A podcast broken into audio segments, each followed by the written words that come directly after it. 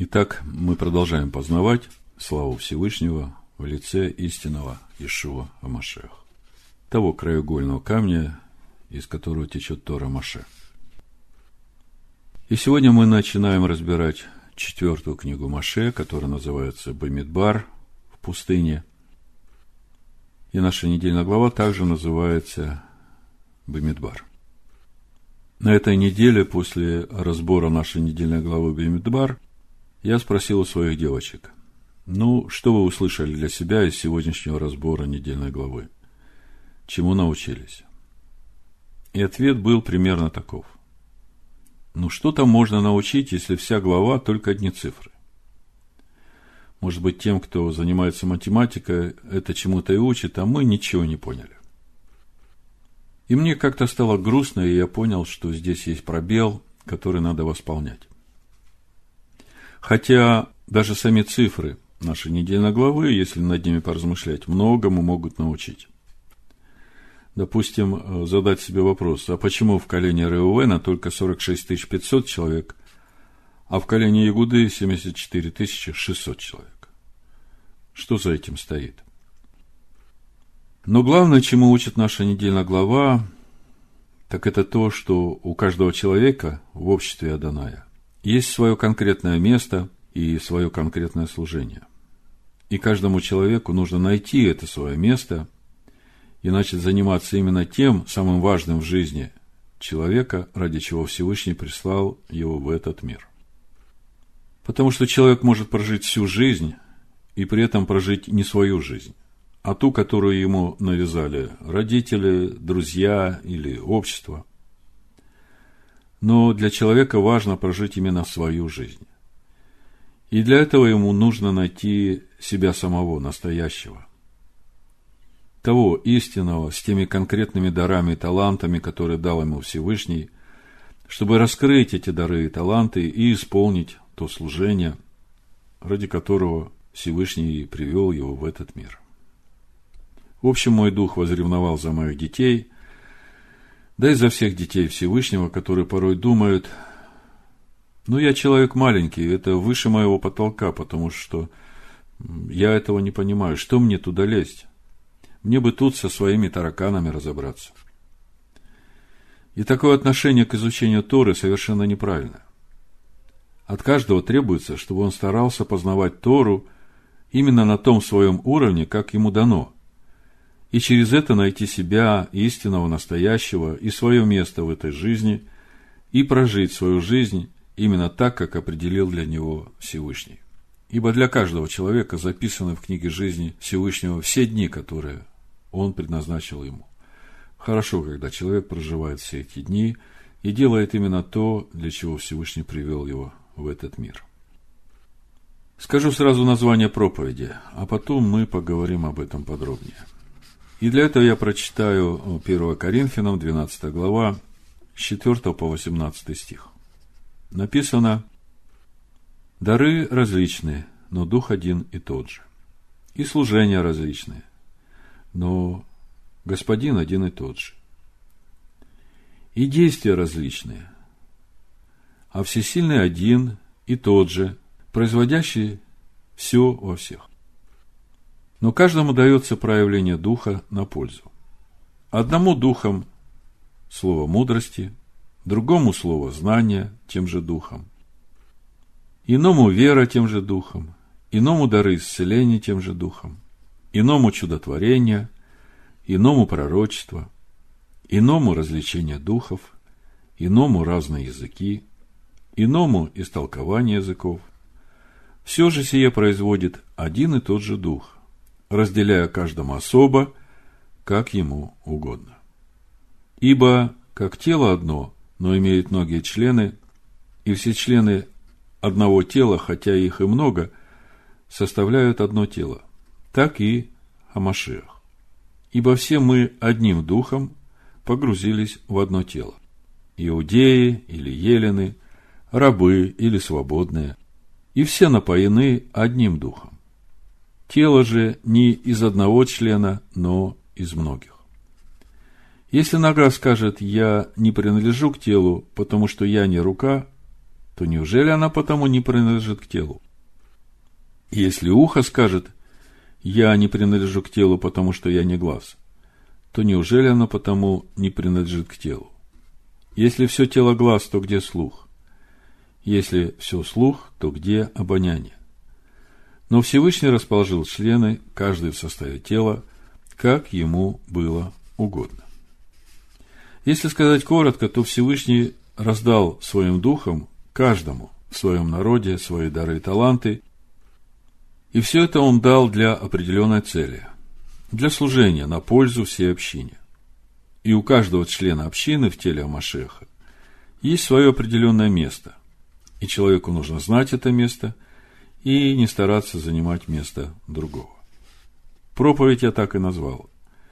Тело же не из одного члена, но из многих.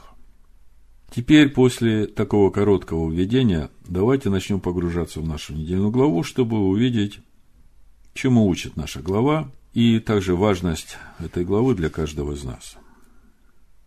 Мы знаем, что недельная глава Баймидбар всегда читается накануне праздника Шивоот. И в предыдущие годы мы подробно разбирали этот вопрос. Все праздники Аданая в Торе называются Майдим. Майдим от слова «эд» – свидетель. И все Майдим – это есть время нашего свидетельства о пройденном нами духовном пути по взращиванию у нас в нашей человеческой душе природы Сына Всевышнего. И каждый Майдим, помимо ежедневных обязательных жертвоприношений, имеет свои характерные только этому празднику жертвоприношения. И для праздника Шавуот это принесение начатков бикурим, нового хлебного урожая, которые должны быть испечены квасными, кислыми, и названы они первый плод Адонаю. Так написано э, в книге Ваикра, Левит, 23 глава, 16-17 стих. До первого дня после седьмой недели отсчитайте 50 дней. И тогда принесите новое хлебное приношение Адонаю. От жилищ ваших принесите два хлеба возношения, которые должны состоять из двух десятых частей эфы пшеничной муки и должны быть испечены кислые, как первый плод Адонаю. В Торе написано Бикурим ле Адонай. Бикурим – это первый плод, начаток плодов, ранняя смоква. И оно является, это слово, производным от слова «бехор» – первенец, первород. И для нас, верующих Нового Завета, суть этих бекурим – это начатки нашей новой природы, которую мы обретаем через познание Амашеха. Другими словами, когда Слово Всевышнего становится у нас плотью внутреннего духовного человека. И то, что они еще кислые, это говорит нам о том, что в этой нашей новой природе есть еще много примесей нашего человеческого. И именно поэтому этой природе еще предстоит проходить путь очищения от этого квасного. И, как мы уже говорили раньше, лето Аданая благоприятное, которое наступает от Шивот до праздника Рушашана, предназначено именно для этой цели. И мы понимаем, что и пост четвертого месяца, и пост пятого месяца – это не случайное событие на этом пути взращивания. То есть, нас будет проверять, испытывать, искушать – чтобы дать нам увидеть, что в наших сердцах на самом деле. При этом мудрецы Торы говорят, если нет принесения первых плодов, бикурим, то нет благословения и на весь урожай. И также мудрецы, отвечая на вопрос, почему глава Бамидбар всегда читается накануне праздника Шавот, отвечают, что Шаваот для сынов Израиля – это время суда – когда от выбора сынов Израиля будет зависеть сам приговор, который вынесет Всевышний. А по сути, весь этот выбор в конечном итоге определяется их отношением к краеугольному камню. И об этом выборе Иешуа говорит в притче о злых виноградарях. Я прочитаю ее. Матвея 21 глава, 33-46 стих.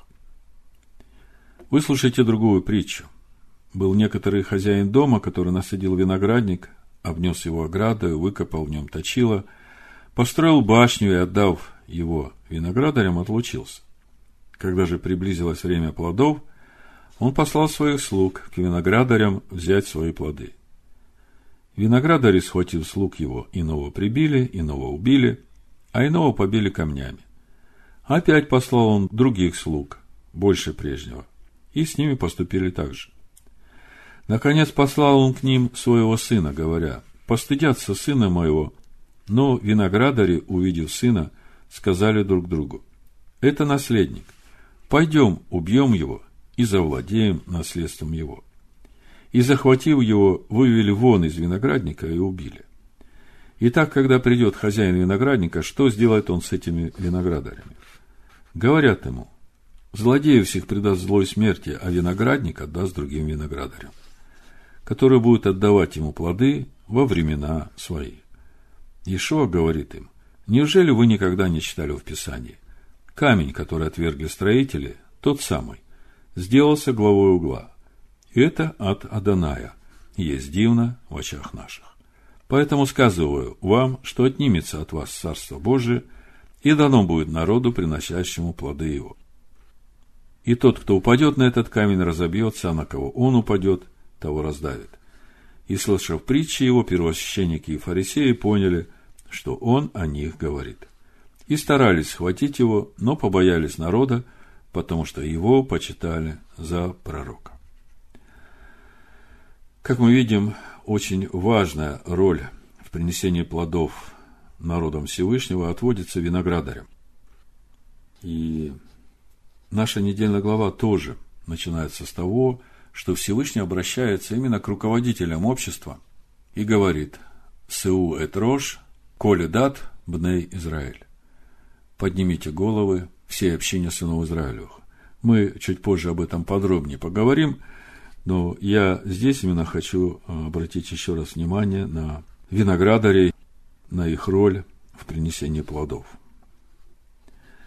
И действительно, в праздник Шавот Всевышний судит свой народ на предмет того, какой духовный урожай принесут сыны Израиля в конце года. И нетрудно понять, что этот приговор определяется именно качеством тех бикурим, которые мы принесем на праздник Шивот. И Тора нам многократно говорит о том, что на празднике Аданая нельзя приходить с пустыми руками. Например, в книге Шмот, 23 главе, 14-17 стих написано «Три раза в году празднуй мне, Наблюдай праздник опресноков, семь дней ешь пресный хлеб, как я повелел тебе. В назначенное время месяца Авива, ибо в оном ты вышел из Египта. И пусть не являются пред лицом мое с пустыми руками. Наблюдай праздник жатвы первых плодов труда твоего, какие ты сеял на поле. И праздник собирания плодов в конце года, когда уберешь с поля работу твою. Три раза в году должен являться весь мужеский пол твой при лицо владыки Аданая. Также в книге Дворим, Второзаконие, 16 глава, 16-17 стих написано «Три раза в году весь мужеский пол должен являться пред лицо Аданая Всесильного твоего, на место, которое изберет он, в праздник опресноков, в праздник седмиц и в праздник кущей, и никто не должен являться пред лицо Адоная с пустыми руками. Но каждый с даром в руке своей, смотря по благословению Адоная Всесильного твоего, какое он дал тебе. Другими словами, мы видим, что Тора многократно предупреждает сынов Израиля не приходить на праздники Маидим, на праздники свидетельства с пустыми руками. Что значит с пустыми руками? Это значит без э, того свидетельства о пройденном пути, которое свидетельствует о твоем духовном росте и о той новой природе, которую ты обретаешь на этом пути. И вот что здесь еще следует отметить. Если сегодня спросить у еврея, даже светского, что для тебя значит праздник Шавуот, то он скажет, Шавуот – это время дарования Торы. Но вот что интересно. Так стали отвечать уже после разрушения второго храма, когда появился раввинистический иудаизм. А если посмотреть на то, как этот праздник называется в Торе, то мы видим, что нигде праздник Шивоот в Торе не связан в тексте с дарованием Торы. Хотя мы знаем, что именно в этот день Всевышний огласил свои десять речений.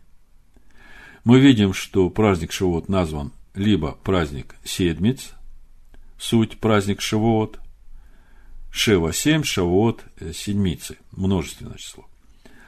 Либо праздник жатвы первых плодов труда твоего, какие ты сеял на поле. Вопрос.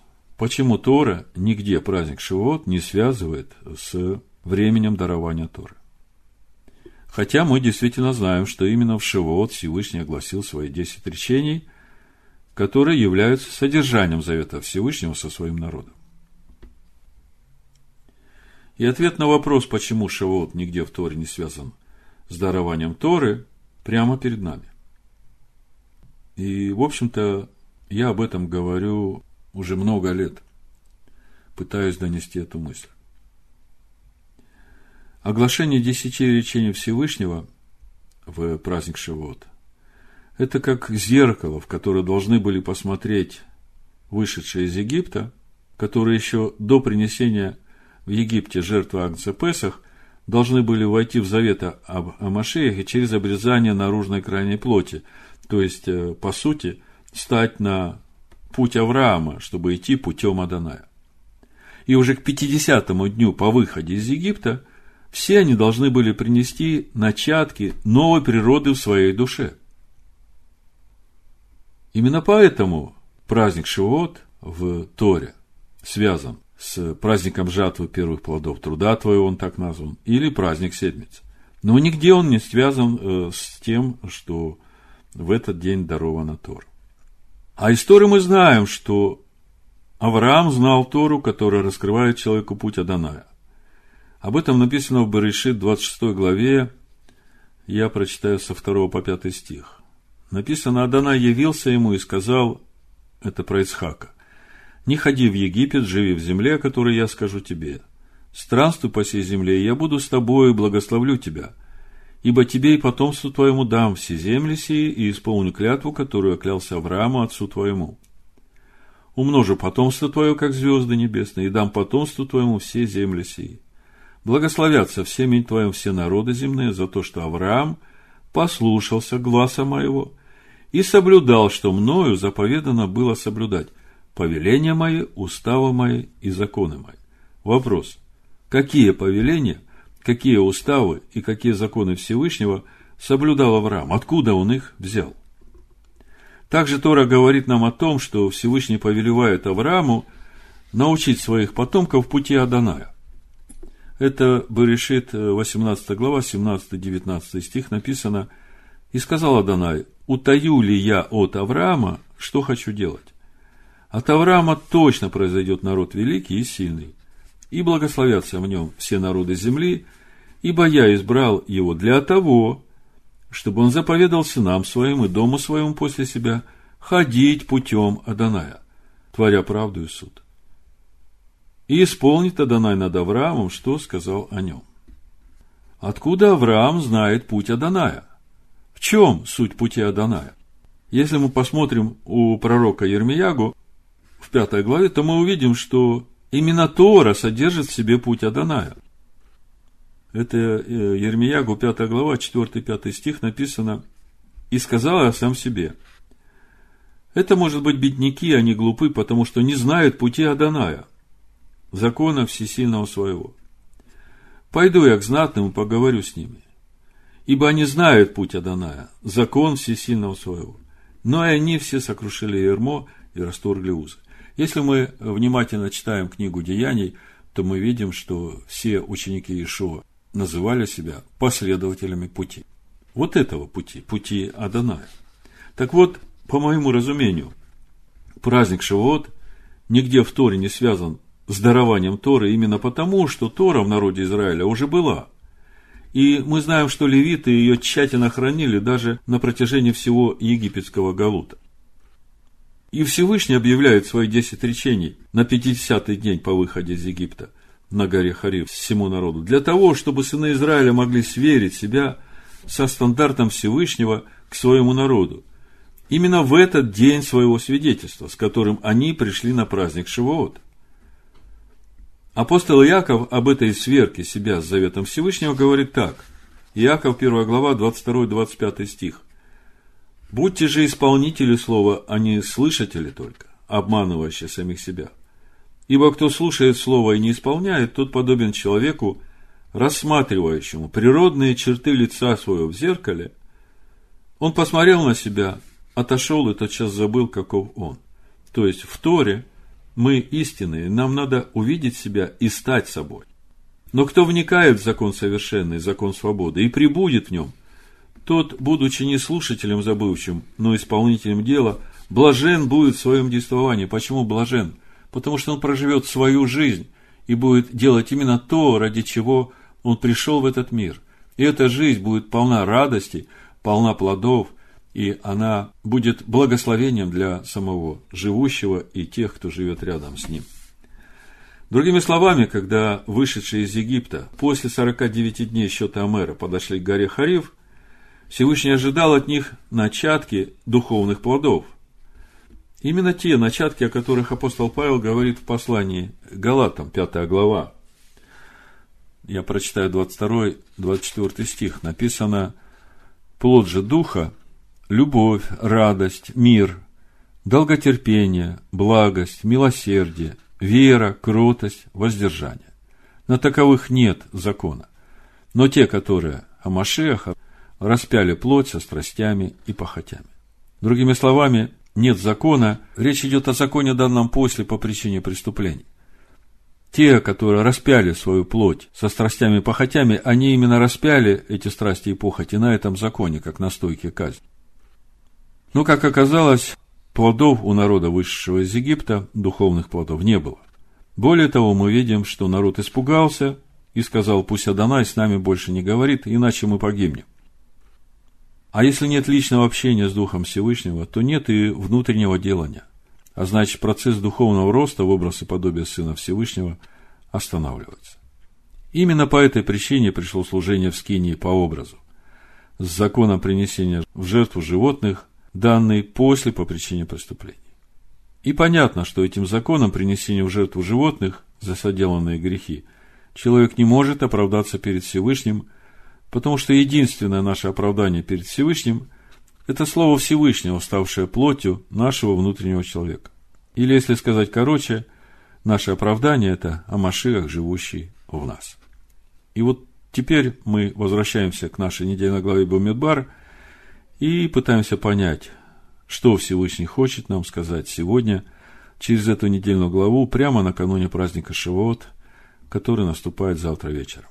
Давайте прочитаем начало нашей недельной главы, здесь и будет ответ на наш вопрос. Бамидбар, первая глава, с 1 по 4 стих. «И сказала Данай Маше в пустыне Синайской, скини собрание. В первый день второго месяца, во второй год, по выходе их из земли египетской, говоря, «Исчислите все общество сынов Израилевых». На иврите «Сеу эт рош, коль эдат бней Израиль». По родам их, по семействам их, по числу имен всех мужеского пола поголовно, от двадцати лет и выше всех годных для войны у Израиля. По ополчениям их исчислите их ты и Аарон. С вами должны быть из каждого колена по одному человеку, который в роде своем есть главный. Мудрецы Торы разбирают о повелении Всевышнего Сеу Этрош Коль Эдат Пней Израиль отмечают, что Сеу от глагола насо и буквальный перевод «поднимите головы всей общине сынов Израиля». Из этого видно, что это и есть указание к руководителям, к главам народа, то есть к виноградарям. Не просто пересчитать их, как стадо овец, а наоборот, обратить внимание на каждого члена общины, сынов Израиля, с целью помочь каждому из них духовно расти, поддержать их в этом духовном росте. И в этом суть поднятия голов всей общины сынов Израиля. И когда говорится всей общине сынов Израиля, то каждый член общины сынов Израиля должен знать, что без него нет полного числа всей общины. И мы ведь понимаем, что все цифры количества сынов Израиля, о которых мы читаем в нашей недельной главе Бамидбар, это не случайные цифры. У Всевышнего они существовали задолго до того, как это стало видимым. Поэтому каждый член общины очень важен в этом поднятии голов сынов Израиля И без него одного уже все может пойти не так, как должно. То есть каждый из нас это должен отнести к самому себе в этой подготовке к празднику Шивот. Посчитаны все, и ты там должен быть, и без тебя этого числа 603 550 нет. Если будет 603 549, то это уже не соответствует замыслу Всевышнего. Поэтому каждый из сынов Израиля важен в этом подсчете. И неважно, великий он мудрец или самый простой еврей, который занимается своим ремеслом. Один из мудрецов Торы, его зовут Клиикар, очень строго объясняет суть этого повеления Всевышнего «Поднимите головы все общине сынов Израиля». Это объяснение я взял из урока Баруха Горина на главу Бамидбар. Так вот, Клеикар говорит, что значит «подними голову»? Это значит, что надо отобрать доводы у тех, кто ленится учиться. Что значит лениться учиться? Это когда человек говорит сам себе, я все равно не поднимусь до уровня великого учителя Торы. Тогда зачем мне учиться? А Тора говорит, это не важно, на какой ты уровень поднимешься. У каждого своя функция в обществе Господнем. Ты не должен подниматься до уровня великого знатока Торы, но ты должен учиться, чтобы подняться до своего уровня. И вот это твое поднятие до своего уровня, оно так же важно, как и поднятие великого равина до своего уровня. Другими словами, поднять голову каждому из сынов Израиля, это значит, что каждому нужно поднять свою голову и при этом не пытаться себя соотносить или сравнивать с великими учителями Торы. Ты должен соотносить себя только с самим собой, и именно в том, насколько ты в своей душе стал един с Амашехом, живущим в твоем сердце. И поэтому ты должен делать то, что тебе должно делать, и не смотреть на своего ближнего, пытаясь копировать его. А во второй главе мы читаем развитие этой темы важности каждого сына Израиля в общине сынов Израиля. Бамидбар, вторая глава, первый и второй стих написано – и сказала Данай Маше и Аарону, говоря, «Сыны Израилевы должны каждый ставить стан свой при знамени своем, при знаках семейств своих, пред собрания вокруг должны ставить стан свой». Другими словами, мы видим, что каждый должен стоять под своим флагом при знаках семейств своих. То есть, не нужно занимать место под чужим флагом. Нужно иметь свой флаг и стоять со знаком своего семейства. Другими словами, тебе не нужно пытаться быть похожим на кого-то, а тебе нужно стать самим собой, со своим знаком своего семейства. И еще у тебя есть определенное конкретное место во всей общине сынов Израиля, и тебе нужно занять именно свое место. И тогда ты точно будешь в замысле Всевышнего. Один из мудрецов Торы сказал об этом так. Если человек имеет талант обрабатывать алмазы, и он, зная об этом, при этом занимается выпечкой хлеба, хотя это и нужная работа для людей, это ему засчитывается грехом. Другими словами, каждый человек должен заниматься именно своим делом, используя именно те таланты, которые имеет только он, которые дал лично ему Всевышний. То есть каждый человек создан Всевышним, и он уникален. Никогда до тебя и после тебя и во время тебя не будет такого второго человека. Поэтому тебе нельзя потерять в суете это уникальное творение Всевышнего тебя. И цель каждого человека, пришедшего в этот мир, это найти из себя настоящего, истинного, и максимально стремиться стать самим собой, не пытаясь копировать кого-то другого. Вот еще несколько примеров из урока Баруха Горина. Такая как бы сказка. Как-то бык посмотрел на небо и увидел летящего орла и позавидовал ему и его крыльям. Поднялся на гору, спрыгнул с этой горы, надеясь тоже полететь как орел. Отделался сильными ушибами и понял, что он больше не хочет быть орлом. А другой бык, посмотрев на орла и на его крылья, сказал себе, «Мои крылья – это мои рога, и я могу делать ими то, что не может орел, и это мои крылья. Еще одна агада, которая рассказывает о том, что в Израиле был один человек, который красиво пел. Он складывал гимны для прославления Всевышнего. И на каждый праздник Адонай он ходил в Иерусалим и пел в храме. Он не был служителем, он не был левитом, просто у него был такой дар красиво петь. И людям очень нравилось, как он пел, прославлял Всевышнего. И многие люди собирались специально для того, чтобы послушать его пение на праздник в Иерусалиме. И вот однажды он не пошел на праздник, потому что решил охранять свой виноградник. В итоге его схватили стражники и обвинили ложным обвинением, что он якобы выступал против власти, и в конечном итоге его убили. Мудрецы говорят, это был приговор небес за то, что он не исполнял свое дело и не служил своим талантом Всевышнему и людям. И эта тема выбора своего пути в жизни, того, как стать самим собой, очень важна для наших детей и внуков, для их самоопределения в жизни. Когда в семье врачей э, рождается ребенок, они говорят, ну вот этот ребенок будет врачом. Когда в семье э, музыкантов рождается ребенок, они говорят, ну вот этот ребенок будет музыкантом. Но это совершенно неправильно. Родители не имеют права предопределять судьбу ребенка. Они, наоборот, должны внимательно присматриваться к ребенку, увидеть его дары и таланты, его способности и направить его жизнь именно в направлении раскрытия этих талантов и способностей. У Экклезиаста написано, «Веселись, юноша, в юности твоей, и да вкушает сердце твое радости во дне юности твоей, и ходи по путям сердца твоего, и по видению очей твоих только знай, что за все это Всесильный приведет тебя на суд». Нацив, великий еврейский комментатор Торы, комментирует слова Экклезиаста и говорит, что значит «ходи по путям сердца твоего». Есть вещи, которые молодому человеку нравится делать больше всего – ну, разумеется, речь идет о правильных вещах. Так вот, прислушайся к сердцу твоему и занимайся именно тем, что нравится твоему сердцу. Занимайся тем, что ты любишь делать, и ты будешь на своем месте и будешь самим собой. Сефер Хасидим, книга праведных, говорит об этом, что именно так человек должен выбирать себе профессию. И объясняет это примером на животных. Посмотри, каждое животное отличается от другого, и мы видим, Зачем каждому виду животных нужны те или другие физиологические особенности? Например, птицы с длинным клювом, этим клювом они ловят себе рыбу. А, например, муравьед, это уже от меня пример, имеет длинный нос именно для того, чтобы доставать из норы муравьев или других насекомых.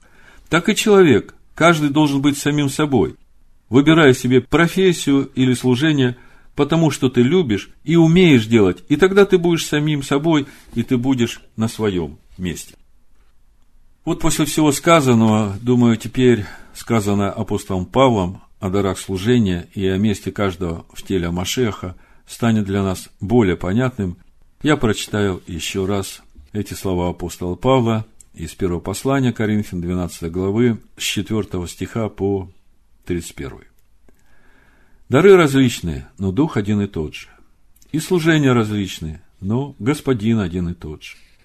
И действия различные, а всесильный один и тот же, производящий все во всех. Но каждому дается проявление Духа на пользу.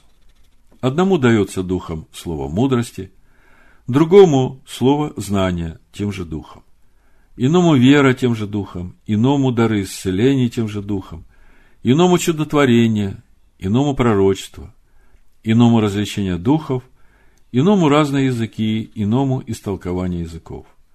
Все же сие производит один и тот же дух, разделяя каждому особо, как ему угодно.